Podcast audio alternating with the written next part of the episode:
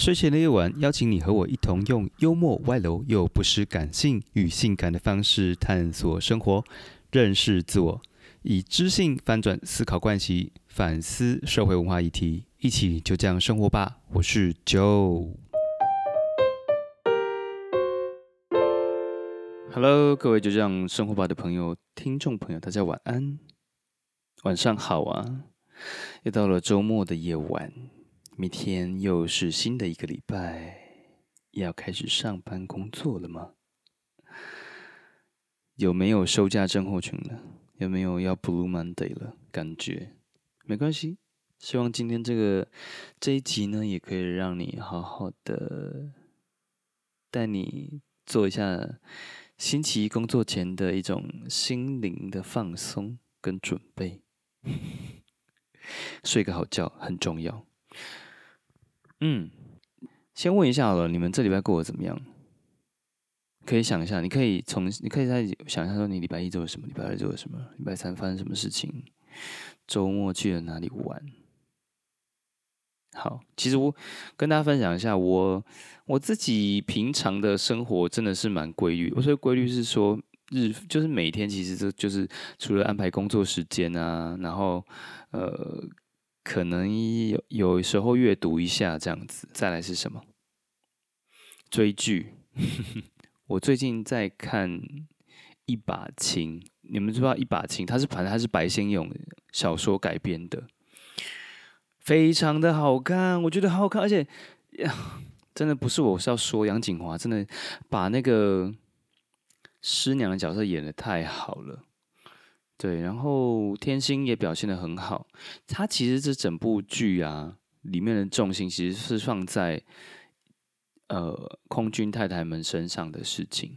对，男性的话，像吴康仁啊，或者是杨一展啊，这些都反而比较是。辅助性的角色，总之我觉得真的非常好看。当然，最近又开始有一个《火神的眼泪》，有没有？听说反应也非常好。只是我想说，我先把一把青看完，一把青看完才才再来追《火神的眼泪》。对，好，嗯，还有什么？前阵子不是停就是。缺水嘛，所以，嗯，有些泳池就停掉啊。然后，嗯，总之我要讲的是，我最近又开始要非常的规律的去游泳了。一个礼拜，我以前一个礼拜其实至少可能会到两次到三次，然后每一次就其实不是很多，大概就是一千公尺左右。但是我就会给自己时间限制啊，可能是在二十五分钟或二十分钟把它完成。嗯，大概就是我自己目前又开始恢复了游泳的这个哎好习惯。哎呀，每次想到这件事，都觉得哦，自己的身体健康了起来，觉得很很兴奋，有没有？所以你们有没有什么开始新的规划要执行呢？可以想一下。还有一件事情我要说的是，啊，跟我们这个单位比较有一点关系。其实我以前。就会在呃，我刚搬来到新竹这边的时候啊，我其实是会在我们家的阳台，我会去园艺店买一些，嗯，像是香料植物啊、薄荷啊这些东西来种。好，那哦，还我还买过九层塔哦，对，就是想说自己居家要做菜料理的时候，或者是呃泡茶的时候都可以用这样子。但我就买那种小盆的，嗯，殊不知种的不是很好。买回来没多久，它可能有长大，但是后来就莫名的就就挂点了，我也不知道为什么。陆陆续续这样子，我就后来想说，是成本有点高。虽然小猪的不是很贵，哎，有些要看哦，有些可能如果它是比较，嗯，可能是花的花花类的，就是会比较贵一点这样。那当然也比较大盆啊，可能就是一一一百多块这样子。对，后来我就自己买了，想说没这样种种都种不种不活多久，我就干脆自己买了种子回来自己试试看。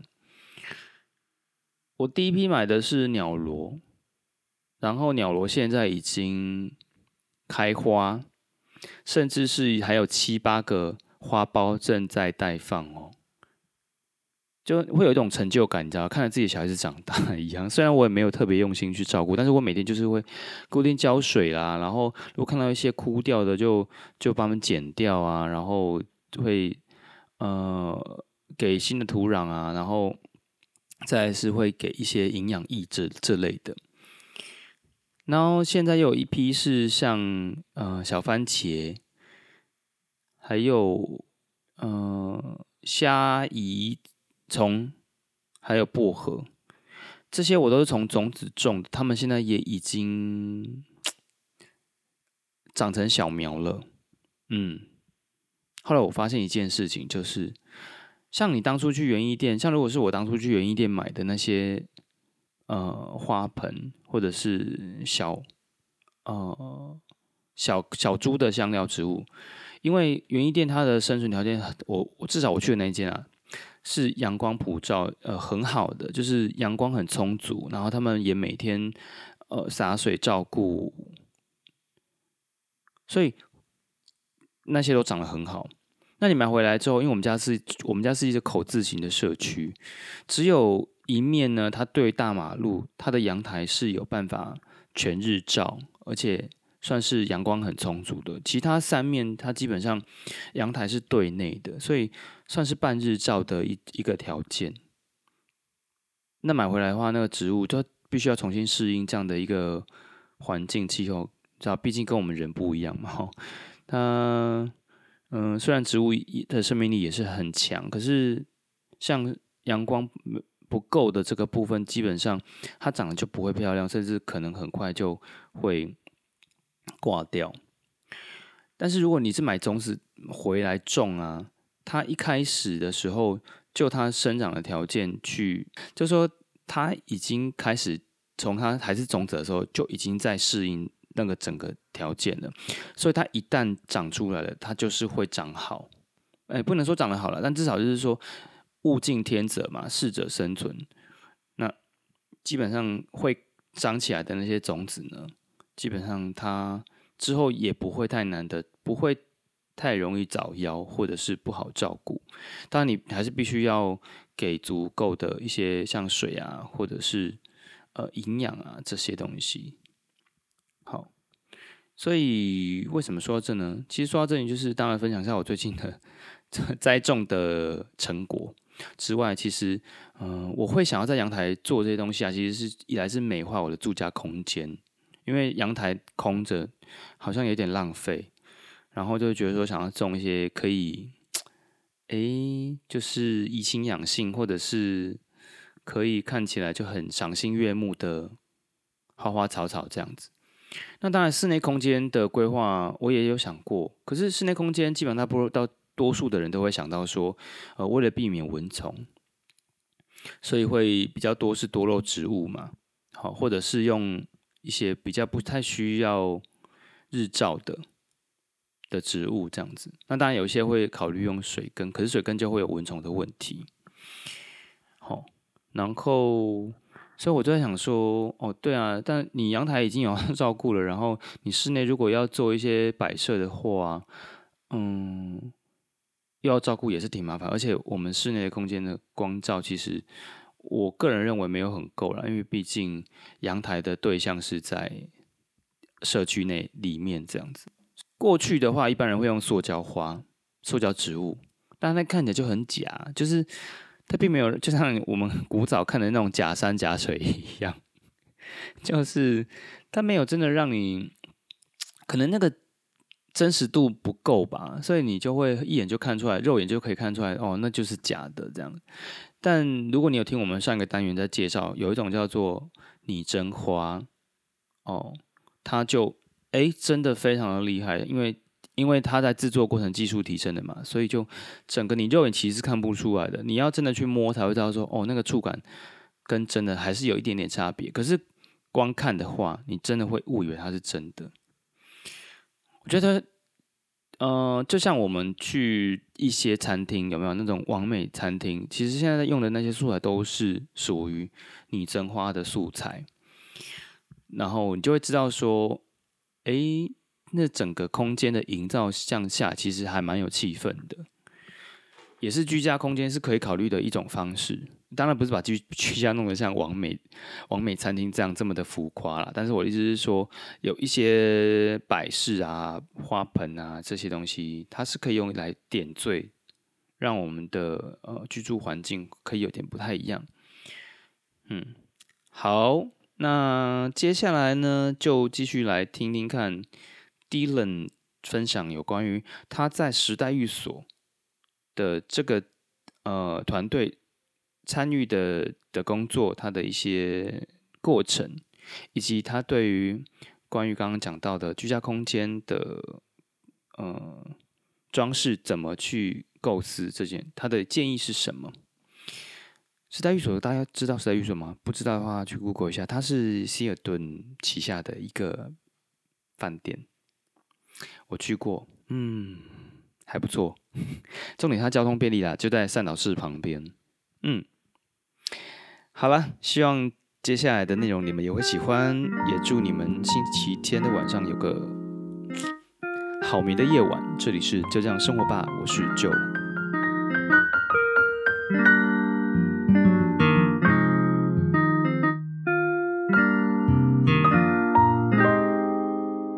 欢迎回到我们下一段哈，这里是就这样生活吧，我是九，今天的来宾是 Dylan 小猪。这一段想要请小猪来帮我们分享一下，说在你的不管是商业空间或居家空间里面，你觉得让你最有成就感的案子是什么？过程这样子，如果是以近期来讲的话，大概就是台北时代寓所那个案子然后。那个案子是在去年的二零二零年的年底去执行完成的。那个案子其实呃，应该就是酒店开幕前，台湾的室内设计界大概就非常瞩目这个案子了，因为它第一个它是希尔顿旗下的一个品牌，然后是一个新的品牌，然后再就它的室内设计呃是香港的正宗呃事务所做的，那包括建筑。设计也是台湾的大元建筑师呃大元建筑师事务所做的，其实都是非常顶尖的这个设计团队啦。那呃会找上我们的是，其实台湾的所谓的设计执行的这个部分哈。那那就是设计在香港已经都定案了，那台湾的这个团团队就是要帮这个设计的案子把它实现出来哈。那那当然他是要实现，就是要找很多厂商来帮他做这些这些这些物件的的处理嘛哈。那呃，其实，在这个案子里面，我们的角色在设计里面其实是比例是很很低的哈，因为因为当时的设计图里面已经很明确的标示了哪边要放植栽，然后它植栽的高低层次要是怎么样子，好，其实都已经非常非常清楚的被界定出来了。我们的责任就是呃，要去帮我们的业主去找这些。能够达到那样效果的盆器跟材料，嗯，好。那过去我们用的都是所谓那拟真花嘛，就是花朵啊，比较小的尺度、这尺尺寸的东西。那这一次我们用的就是拟真树，嗯，好，就是呃树树的一个运用，这是我们第一次这么大量的运用哈。那会选择呃找我们，大家就知道我们。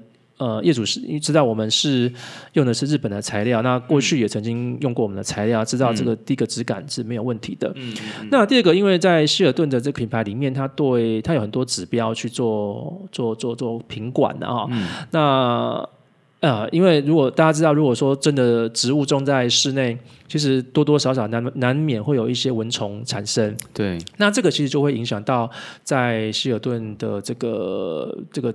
卫生的评比的这个指标里面会会会有点麻烦哈，但所以当然对一个商业空间来讲，它要有视觉效果，又要降低不必要的一些困扰，跟节省它后续的这些管理维护的问题。因为植物它它会可能会死掉啊，可能会长不好看呐哈。然后其实这个这后面的维护是是很高的成本的哈，所以他决定要用用用人造的。嗯，这个过程里面我们也是第一次，因为它其实在很。呃，酒店快要开幕了之前的一段时间才找我们的，所以整个整个案子执行的非常非常的紧急啦。那还好，我们日本厂商非常给力哈，就是也全力帮助我们处理这一些作业。那当然，在在先前，我们也会跟台湾的设计团队做一些讨论哈，就确认这些呃，比如说小到盆器的尺寸、颜色、材质，然后跟啊所谓人造这拟真树的的树种哦。那颜色啊、质感啊，什么都要再做一些确认。那确认其实他们也非常相信我们的的搭配了。那当然就是日本材料大概也比较有信心。在确认之后，日本厂商非常快，大概在一个礼拜以内，把我们所有的货都都备齐了。嗯然后台湾的这个货运货运的配合厂商也很给力的，就是马上帮我们安排。飞机，嗯，好，从日本就是装装货柜，然后直接飞机，飞机到台湾，然后到台湾机场之后，货车直接拉到台北去，好，直接我们就是在当天东西一到，我们大概在一天之内把所有的这些啊植物都组装跟配置完成，好，所以这个对我们来讲是一个。呃，很有挑战性的案子哈，那当然我们也第一次呃用到跟这么顶尖的设计团队可以有一个合作，然后用第一次大量运用拟真术，我觉得这个是近期来讲对我们来讲非常有指标性也非常有意义的一个案子啦。那也因为时代寓所那个案子。完成之后，其实蛮多室内设计师哦，他他们知道是我们做的，开始来做个找我们做一些咨询的哈。那那我觉得这个这个是当然是一个一个所谓成功案例后面的一些效益会慢慢出现。嗯嗯嗯嗯嗯，OK。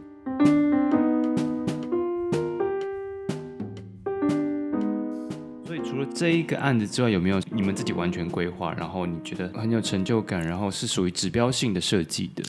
呃，其实我们我们不太会去主导主导所谓一个呃，应该说我们还是会回到说，你业主客人还是要告诉我们你想要的需求对需求到底是什么。那如果是这类案子的话，应该是几年前我们在那个泰丘泰丘那个泰式火锅餐厅，他当时要开幕前也找我们。那其实因为他是泰式火锅，那那业主业主也非常清楚，他就是要热带的感觉。那他也很清楚告诉我，他哪里要做啊，哪里要要要实做。那我们也就是主要是照他的想象去把这些图像具体化。当然，你要去呈现的热带，所谓热带风格，它当然可以从颜色、从素材上去营造嘛，哈。那那一次那个案子大概。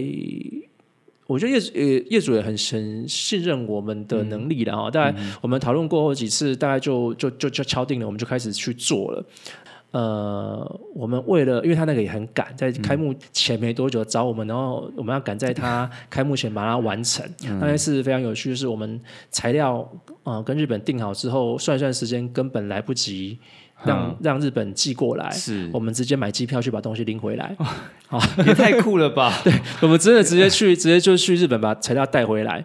好，那带回来之后就开始要施工嘛。那因为它其实也也是卖场，那个我记得它楼高好像四米多还是五米，是非常非常高的楼高。嗯，那我们几乎就是。吊在半空，就是在半空中上完成的这些，它有些天花板上的一些装装置，在天花板，这就是在就是在很高的地方完成这这个一个也是风险，有一点风险。对，所以其实所以如说开花店也不是那种每 每每天都可以美美的美美的在那边插插花，并没有，并不是只要会插插花就好了，不是那个那个是那个是非常非常错误的认知。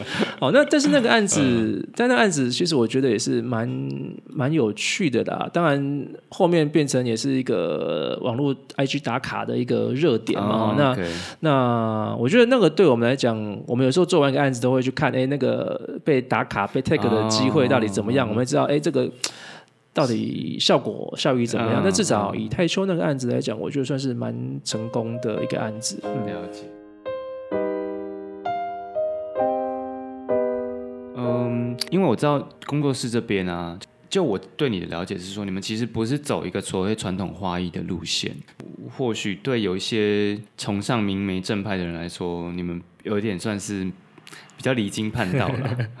但是我觉得你们反而把花艺带出花艺创作这件事情带出了另外一种框架。让所有人都可以轻易的去去自己手做一些创作，是这样子吗？你们自己怎么怎么做课程教学的？到底？我我我想先界定一一件事情啊，所以“花艺”这两个字，我们以我们在经营品牌里面，其实我们能够避免用掉这两个字，就尽量避免。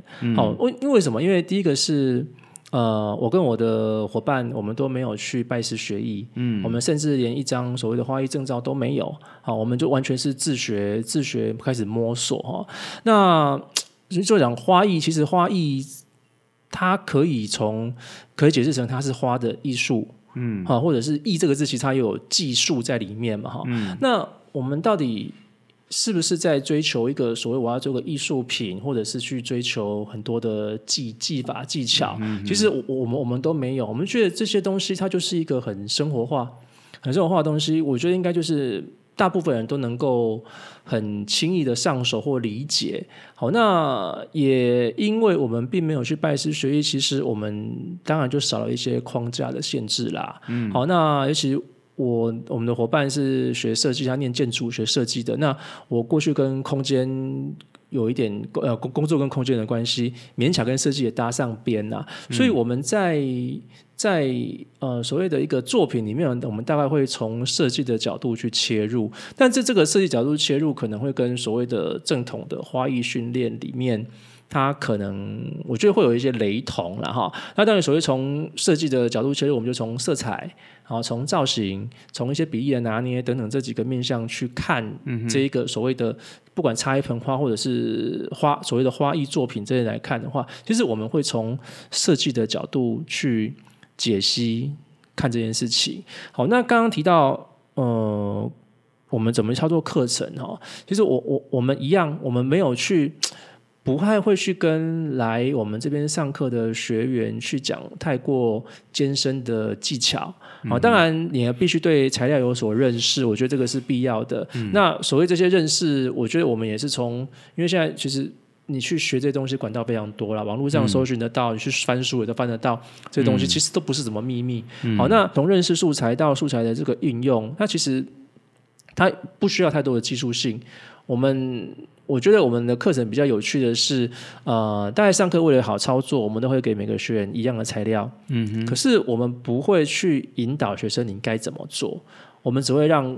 告诉你你的大原则是什么，就就就是各自自己创作。那今天十个学生来上课，可以十个学生的东西长得不一样。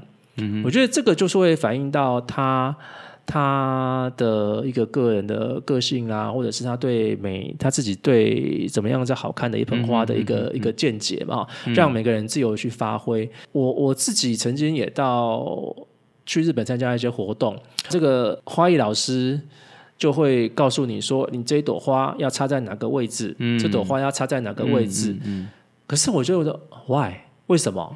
为什么？哈？为什么？为为什么一定要这样？可是他不见得会告诉你为什么。嗯，当然，这个作品可能呈现出来的是好看的。对。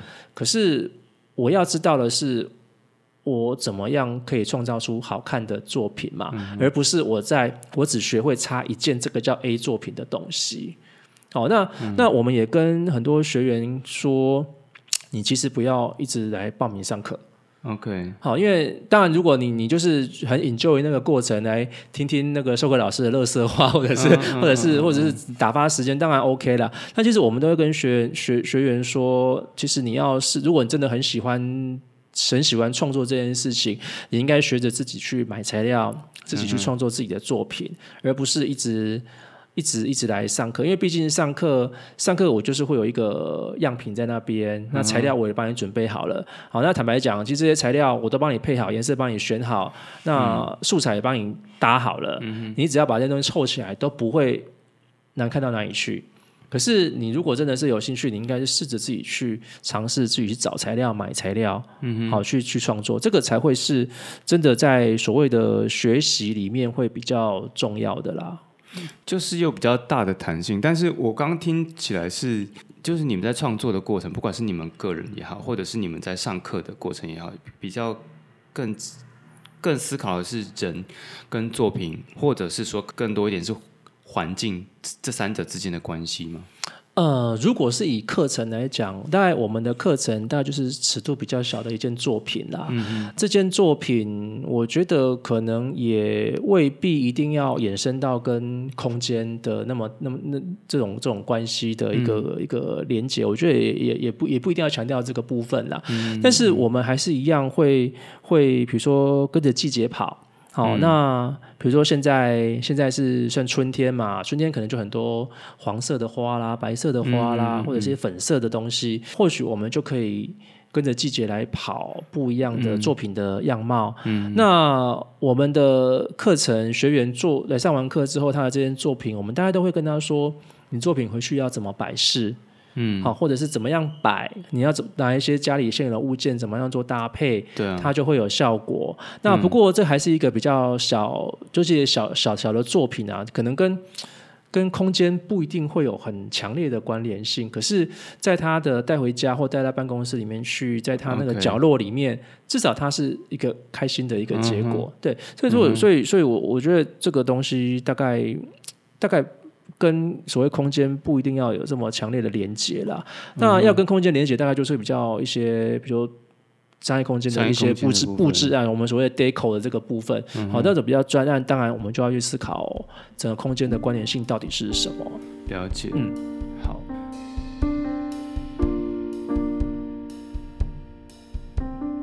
在室内室内空间，就居家空间这个部分，这规划的上面，其实你们也不会特别去强调说它是什么样的居家风格，或者什么样的内部空间设计，去做一些给学员也好，或者是给听众上面的这方面的类型或者是材质的建议吗？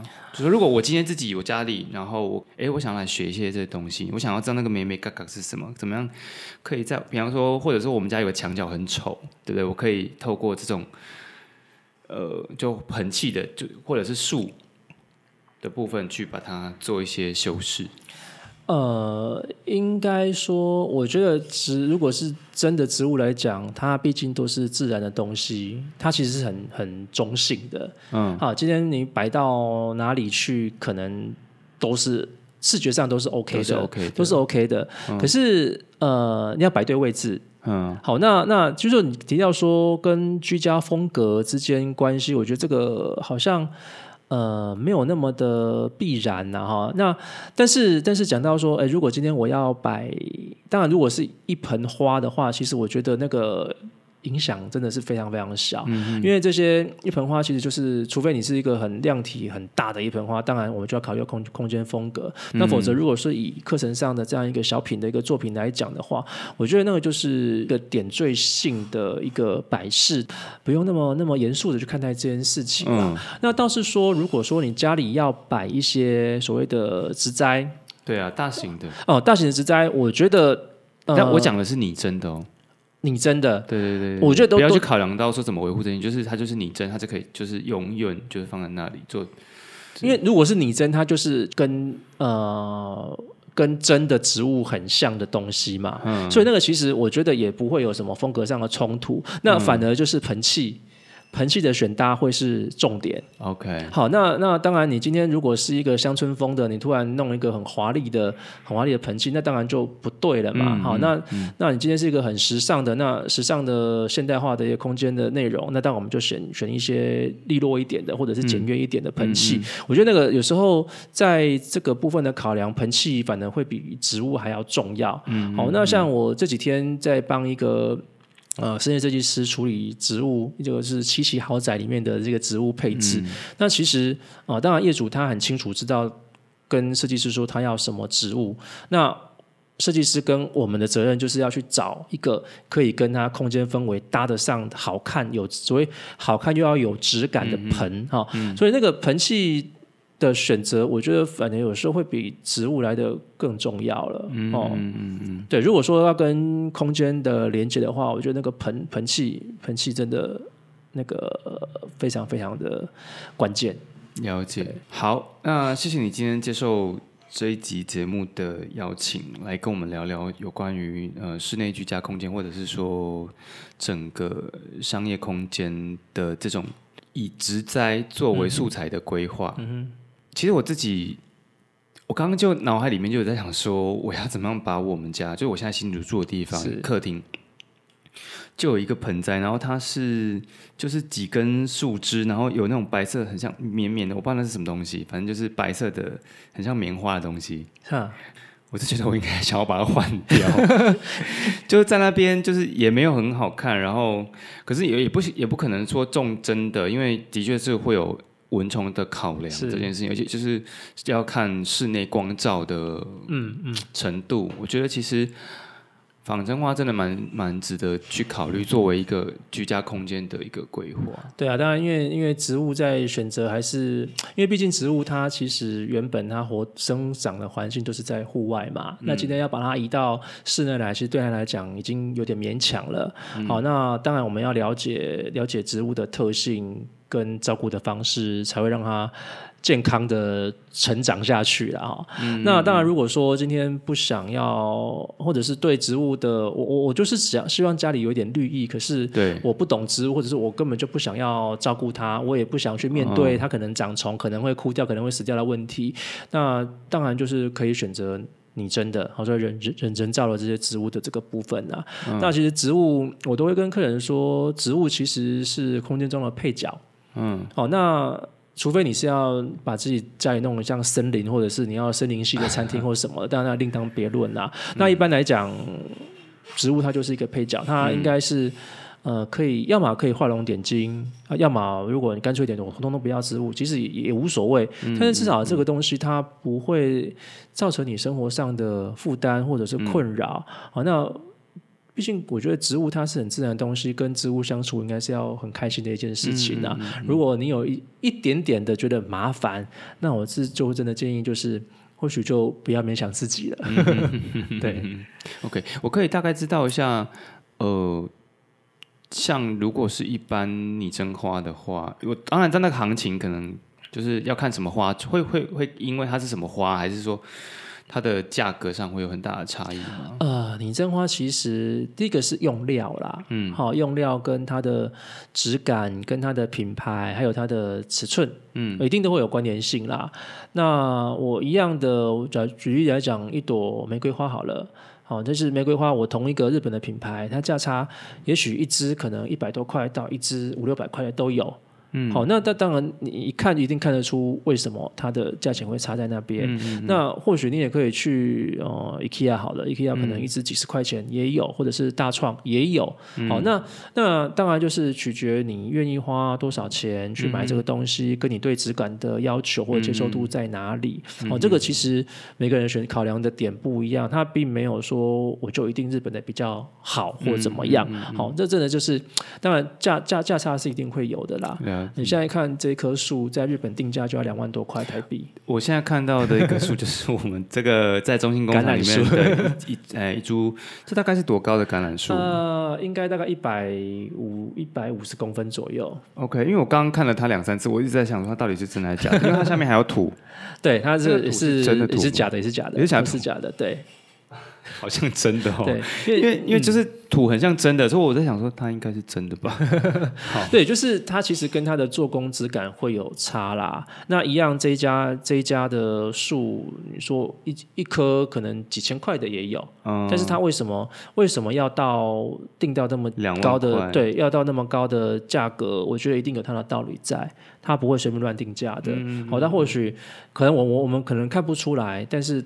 它一定在制成里面，或者是对某个环节是是成本更高的。对了，而且其实就像我们知道，日本人对于细节的要求哦，非常龟毛。对，所以像这种，对啊，它是拟真，可是它就真的很真。是啊，嗯，好。如果听众朋友你们有想要为自己的居家呢多做一点点自然的装饰，可以考虑拟真的植物，有树有花。为自己的生活呢 带来多一点点的的生意盎然的感觉。好，很高兴今天你来到我们现场，谢谢 Dylan，谢谢。这里是就这样生活吧，我是 Joe，大家晚安喽，拜拜。